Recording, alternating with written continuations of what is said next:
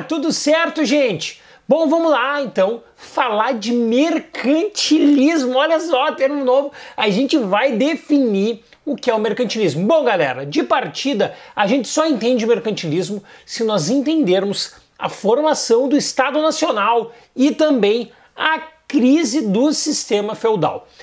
De largada, então, a gente já deve entender que aqueles reinos dentro do Ocidente eles passam a ganhar força e eles passam a ganhar um poder central. Lembrem-se, no feudalismo, poder descentralizado, cada feudo, né, com a sua, sua regra, sua norma, senhores feudais mais poderosos que reis às vezes.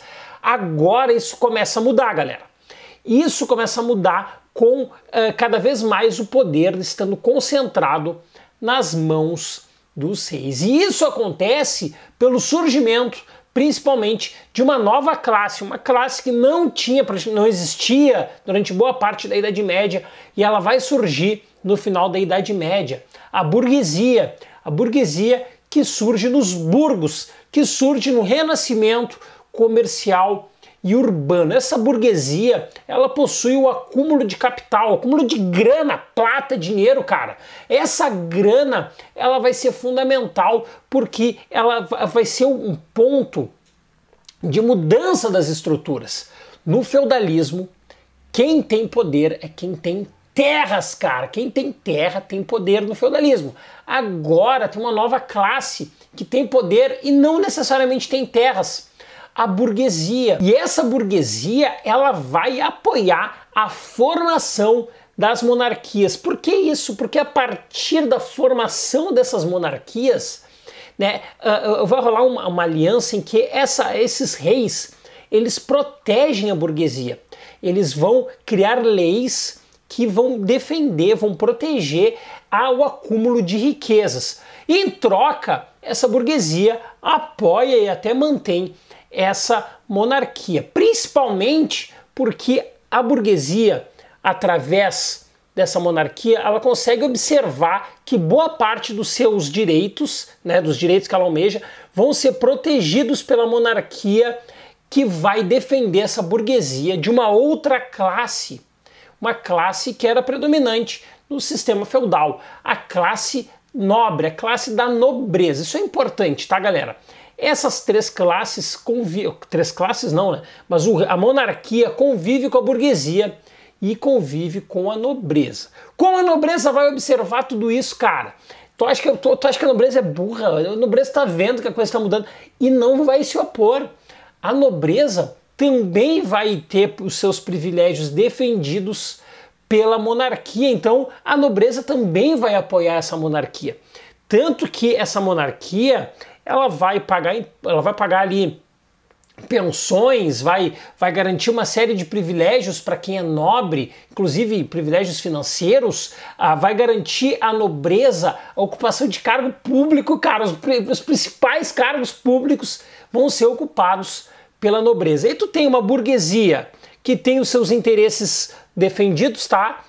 Por essa monarquia, e, hoje, e você tem do outro lado uma nobreza que também tem seus interesses defendidos por essa monarquia. Tá todo mundo contente, inclusive a igreja, porque a igreja ela vai ser, ela, ela vai defender também a formação desses estados nacionais. Ela vai defender também porque vai ser a igreja que vai chancelar o poder do rei. Por que vocês acham que de repente do dia para noite um camponês vai lá e, ah, cara, a gente aceita esse poder esse poder que está aqui acontecendo? Muito. Porque a igreja vai olhar e vai dizer o seguinte: meus caros camponeses, meus camaradas camponeses, esse rei que está aqui, ele é um enviado de Deus.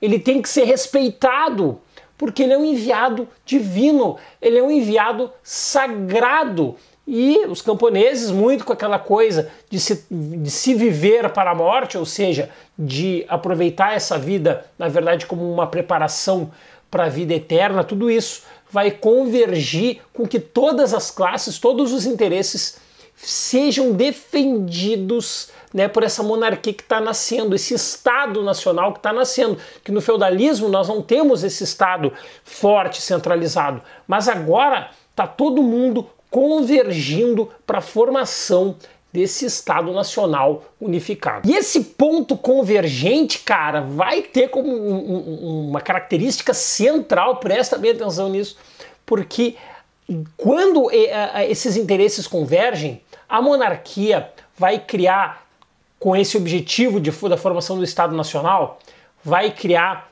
uh, um sistema de arrecadação de impostos unificados, né? Que, claro, proporcionalmente a base paga mais, né? A, burguesia também paga uma boa parte e a nobreza nem tanto. Isso é importante, tá? Junto com, a, com o pagamento de impostos, esse Estado centralizado na mão dos reis, eles vão conseguir uh, organizar também um exército, né? Um exército que vai proteger tanto de invasões uh, externas quanto as revoltas, eventuais revoltas internas. Dentro disso, vai conseguir criar também um conjunto de leis, conjunto de regras que o país deve seguir, esse Estado centralizado deve seguir. E essas leis elas vão estar ali uh, apoiando, na verdade, um número grande de cidadãos, né?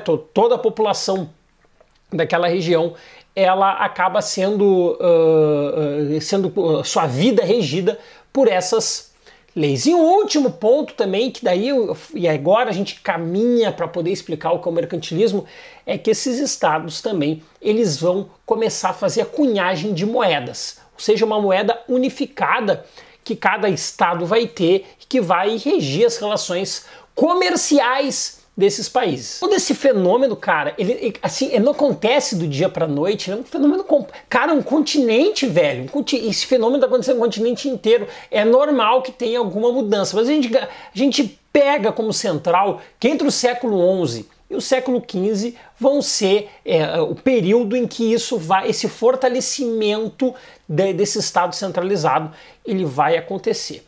Embora, de novo, isso acontece de, em velocidades diferentes, em estados diferentes, porque uh, cada, cada país acompanhou isso de uma forma relativamente diferente. Mas no geral, esses estados eles passaram por todo esse fenômeno. E isso, cara, isso vai estar na gênese do fortalecimento da monarquia. E essa monarquia absolutista do antigo regime, o, o, a sementinha está aqui, a, a, base, a pirâmide, cara, o, o pilar da coisa, ele está aqui nesse momento, criando a sua condição favorável agora para um novo sistema econômico, um sistema econômico que vai botar fim de forma gradual também, tá, galera? É, ao longo de, de anos ao feudalismo e o início do, do, da primeira fase do capitalismo, o capitalismo comercial ou mercantilismo. E aqui é que vai ser a base, na real. A gente está falando do nascimento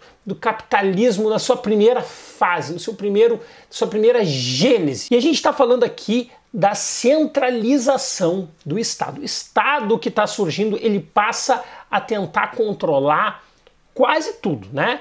E principalmente aqui ele vai controlar a economia. Por isso que nós falamos, cara, a gente fala que a partir desse instante a partir desse momento nós vamos ter ali a formação, uma formação forte de uma economia com altíssima intervenção estatal. O mercantilismo prega que o Estado tenha uma mão forte na economia. Não, não tem nada de liberalismo, de iniciativa privada, nada disso. Quer dizer, tem, né? Mas o, o, o, a força na econômica ela tem que partir, ela parte do Estado. Isso que esses, esses uh, ideólogos mercantilistas eles vão defender. Embora, cara, isso é importante de dizer, não existiam ideólogos uh, mercantilistas uh, como uma escola, como uma doutrina econômica.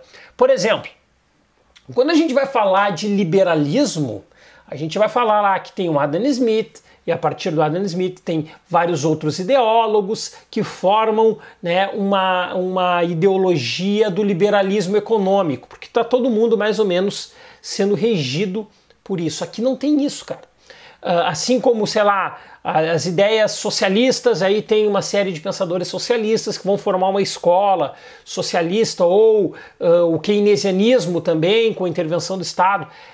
O mercantilismo não tem isso, porque, na real, os, os, os liberais ali do século XVIII, eles vão olhar para trás e vão dizer o seguinte: tudo que se produziu até agora a gente vai chamar de mercantilismo. Mas esses caras eles não formaram um conjunto de ideias né, uh, unificado, não formaram uma escola de pensamento mercantilista. Isso não existiu.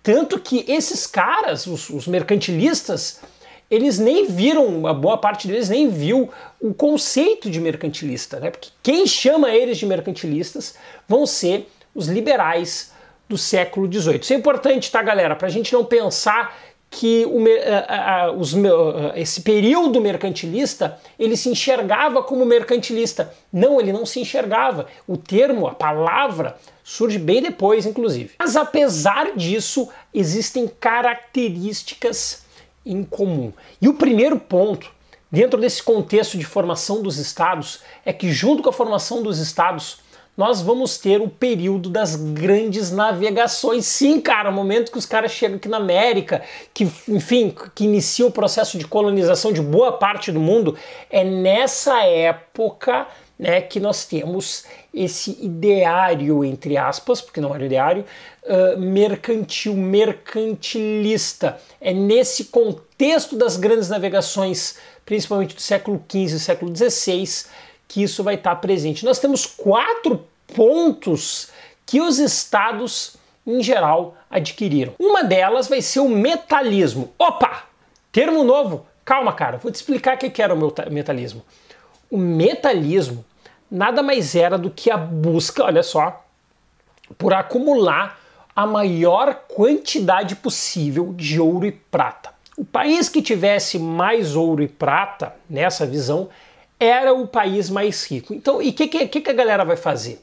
Eles, os estados, eles vão uh, ter como uma das, das suas principais medidas ali a tentativa de acumular e de não deixar sair. Ou seja, tentar resgatar o máximo de ouro e prata possível, deixar dentro do seu país esse ouro e essa prata e evitar qualquer possibilidade dessas, desses metais preciosos saírem de suas fronteiras. Junto com o metalismo, uma das principais bases vai ser a balança manter a balança comercial favorável. Eu vou usar as pilhas de novo, deixa eu ver se está aqui, para explicar o que é a balança comercial favorável. Balança comercial favorável é o seguinte: um determinado os países eles vão procurar o seguinte, eles vão procurar vender mais, ou seja, vender o que seria equivalente aqui às foca, as três pilhas, vender isso e comprar uma. Vender três, comprar uma. Isso é uma balança comercial favorável. O país que compra três e vende uma, tem a balança comercial desfavorável, porque ele está comprando mais do que vendendo.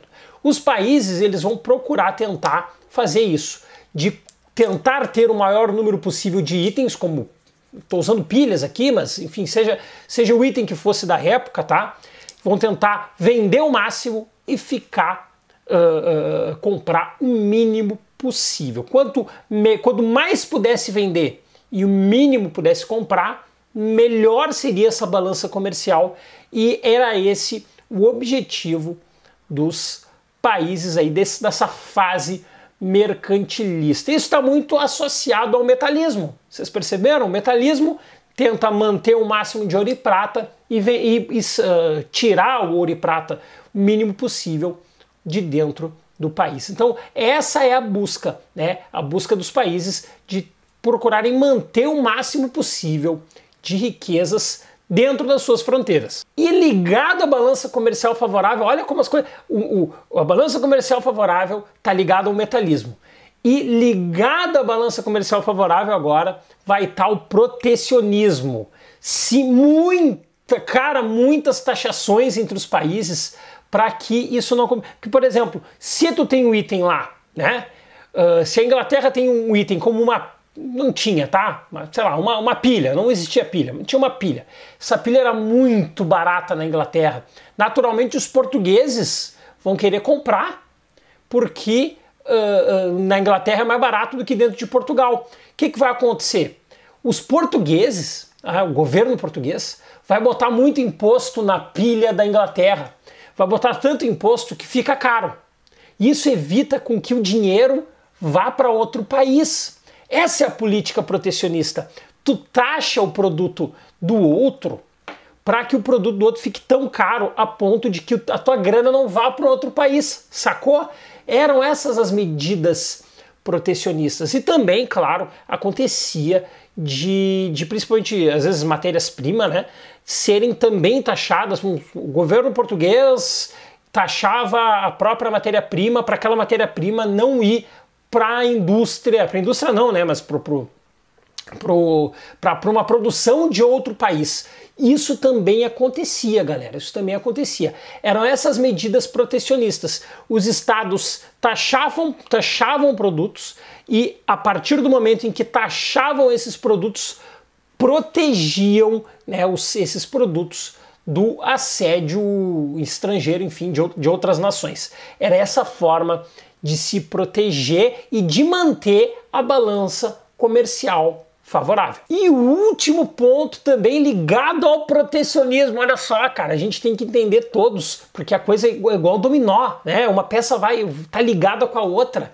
É o exclusivo colonial. Cara, tu não sabe o que é, eu vou te explicar. O exclusivo colonial nada mais é, veja bem, nada mais é do que o seguinte: a gente está na época das, das colônias, tá? Da colonização. E de novo eu vou utilizar aqui uh, uh, as pilhas. Né? Uh, por exemplo, Portugal tem como colônia a América Portuguesa, que é né, o, esse país que a gente vive hoje aí, atualmente. Né? Portugal tem o Brasil, certo? E o exclusivo colonial determina que o território do atual Brasil só pode negociar com Portugal. Isso é exclusivo colonial.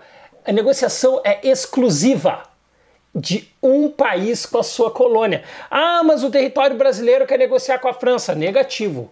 Só com Portugal. Isso acontecia na Espanha, América Espanhola também é a mesma coisa. A América Espanhola podia negociar com a Inglaterra?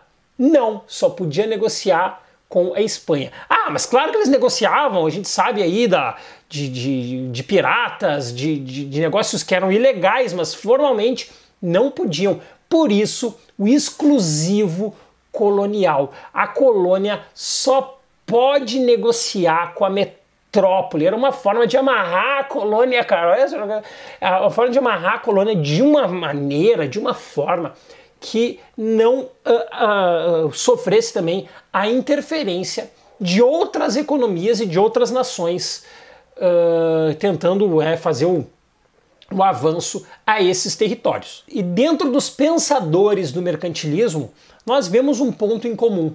Todos eles defendiam que a remuneração né, da, do, dos trabalhadores, dos camponeses, ela deveria ser o mínimo possível para sobrevivência. Olha só, cara. Mas por que isso? Tinha uma justificativa na visão desses caras. Era o seguinte: se nós pagarmos muito, se nós dermos né, uma, uma remuneração muito alta, isso vai fazer com que tenham mais tempo de lazer, mais tempo de educação, mais tempo para fazerem outras coisas.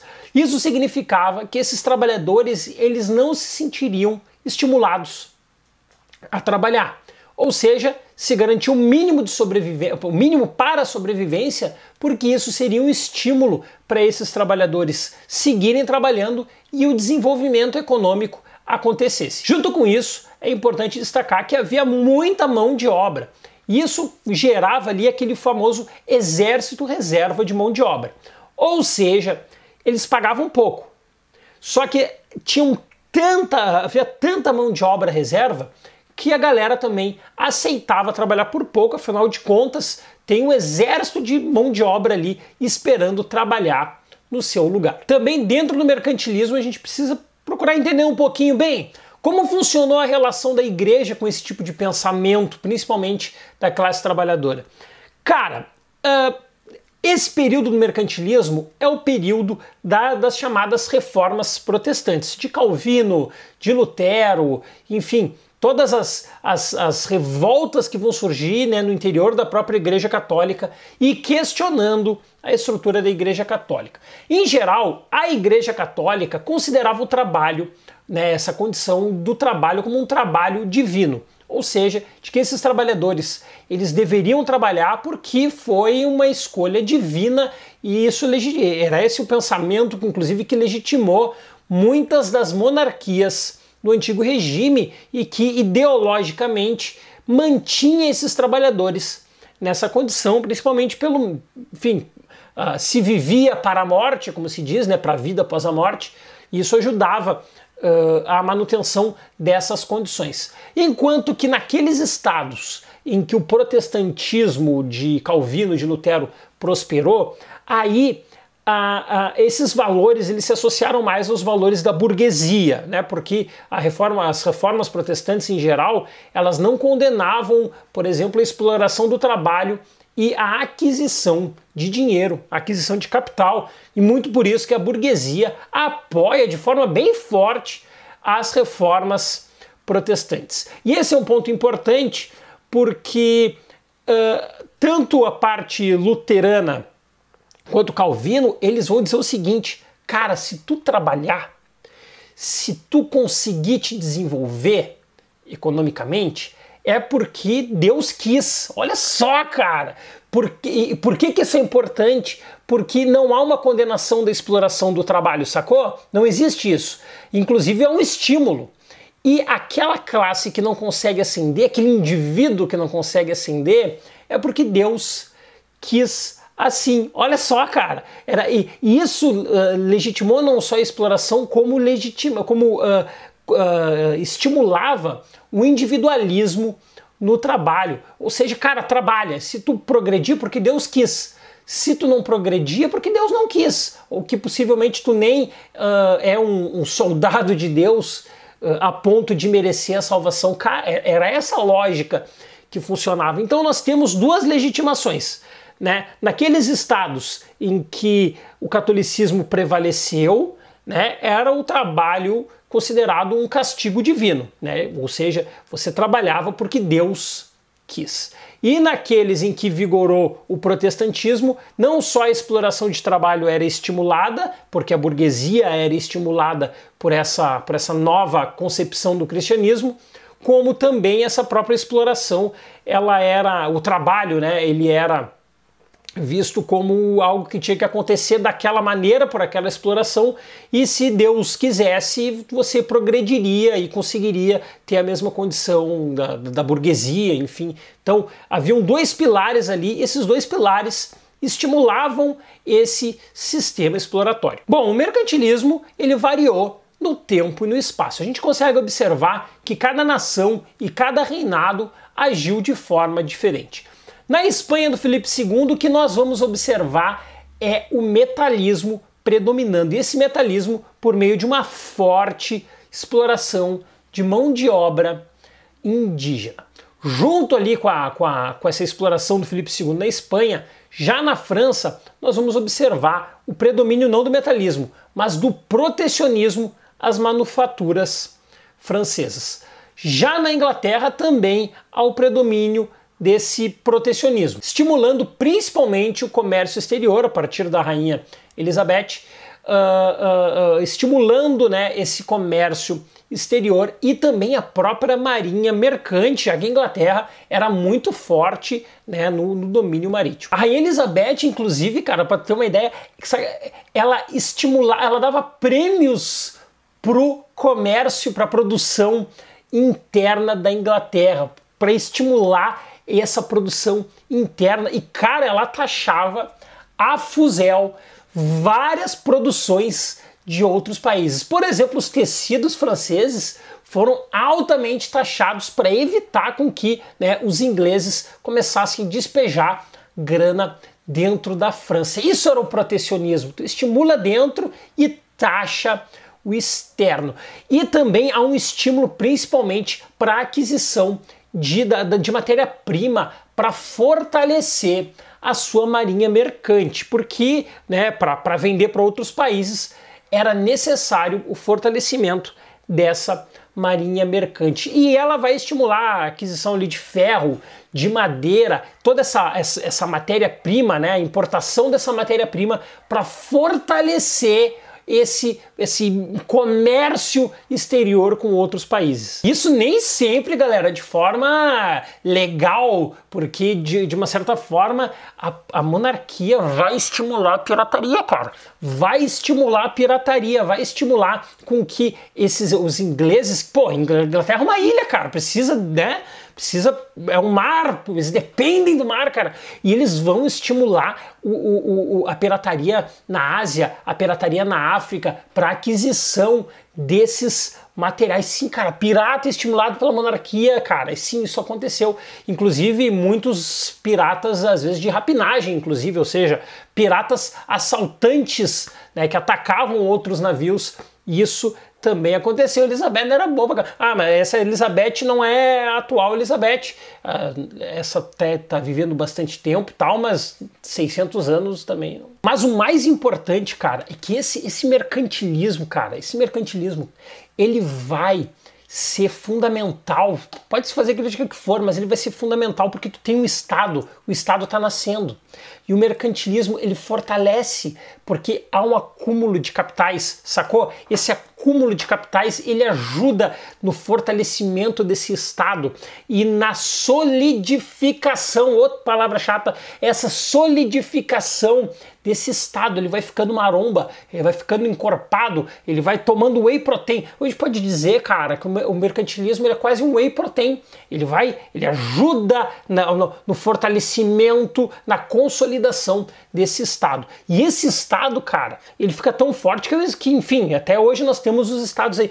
E, é, é, é, e junto com esse fortalecimento, a gente não pode deixar de destacar que esse fortalecimento que vai gerar esse acúmulo de capitais, ele vai fortalecer, cara, uma outra classe. Embora né, os estados a gente vê com uma grande intervenção, há o fortalecimento de uma nova classe. A nova classe começa com B, tu já sabe, cara, que tu é B de burro, mas tu não é burro, tu sabe que é letra B de burguesia, porque a burguesia se fortalece, porque a burguesia é quem tem capital. A burguesia é quem tem grana e ela tá acumulando capital, ela tá acumulando dinheiro, ela vai sair fortalecida e esse acúmulo de capital, cara, pô, não tem como não ficar. É porque uh, a partir desse acúmulo de capital, depois ali no século XVIII, vão estar as bases da Revolução Industrial, porque não existiria Revolução Industrial sem esse acúmulo de capital. Esse acúmulo de capital ele acontece graças ao mercantilismo, ou seja, é graças ao mercantilismo que vão se criar as condições para sair do próprio mercantilismo e partirmos aí para o capitalismo industrial. Tanto que já é nessa fase que surgem as grandes críticas ali já no século XVIII ao mercantilismo. Você começa a criticar porque já é outro contexto. Está todo mundo solidificado, está né? Tá todo mundo economicamente, né, a burguesia predominando, a nobreza existindo, mas já não com o mesmo prestígio do início do mercantilismo. E é a partir do século XVIII que daí um cara chamado Adam Smith vai tecer ferozes críticas violentas críticas ao mercantilismo. E ali é o momento que, que surgem os chamados fisiocratas, né, que vão... Os fisiocratas eu vou falar lá quando a gente falar de iluminismo. Mas são esses caras que vão surgindo e vão tecer ferozes críticas àquele modelo, principalmente no Império Britânico. Claro, cara, a Inglaterra, ela sai desse contexto como o país mais forte, é a que mais sabe jogar com o mercantilismo e vai ser o país que melhor vai saber jogar também com a Revolução Industrial. E o Adam Smith é o cara que, primeiro, né, é o que populariza o termo mercantilista, que ele diz tudo que foi produzido daqui para trás é, são os mercantilistas. E ele vai criticar, ele vai dizer que isso é uma economia de, de, de para proteger príncipe, para proteger nobreza. E a partir desse instante que surgem essas críticas e vai surgir o ideário liberal, que vai defender o contrário, o Estado não tem que intervir na economia, a mão invisível do mercado vai se encarregar de fazer as coisas e, e os Estados atrapalham. É isso que ele vai dizer. E a partir do século XVIII que vai cair o mercantilismo e aí vai surgir com os fisiocratas toda a base de um ideário liberal, e aí depois vai surgir a base também de um ideário uh, socialista, todo a partir do momento da derrocata, vamos dizer assim, da derrocada desses, desses, desse ideário mercantil. Certo, galera? A aula de hoje foi essa. Espero que tu tenha descoberto tudo, cara, que tu saiba muito bem o que, que é lá o, o mercantilismo, balança comercial favorável, protecionismo, metalismo, enfim, cara, muitos ismos. E a partir desse momento, né, eu espero que tu tenha pegado tudo. Se tu não pegou tudo, cara, fica tranquilo. Pode comentar aqui embaixo, fazer tua pergunta que eu te respondo. E se tu duvida, pode perguntar qualquer coisa que sim, eu vou responder certo? Valeu, tchau! Inscreva-se, deixe o teu joinha e ative as notificações.